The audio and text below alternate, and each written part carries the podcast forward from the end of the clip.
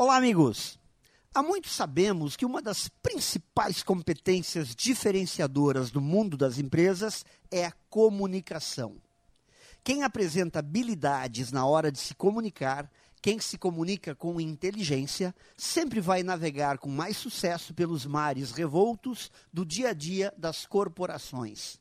E um dos pilares desta grande competência é a comunicação não violenta que é compreendida como o processo que estabelece uma forte conexão consciente com os interlocutores através da empatia e da compaixão.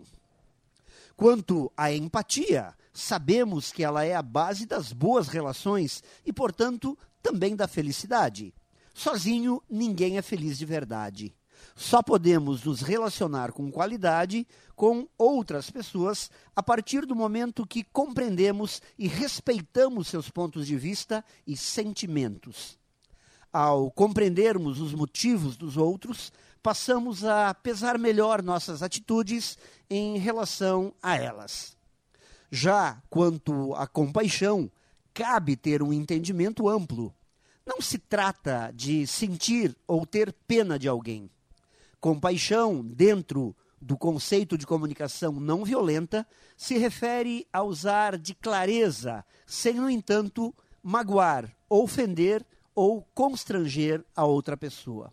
Cuidar para não quebrar o cristal. Sabemos que às vezes pisamos na bola, usando as palavras erradas ou falando no momento inoportuno, quando na verdade deveríamos era ficar quietos. Mas o pior é quando alguém decide ser violento, sem empatia e nenhuma compaixão na hora de se comunicar. Pense nisso e saiba mais em profjair.com.br. Melhore sempre e tenha muito sucesso!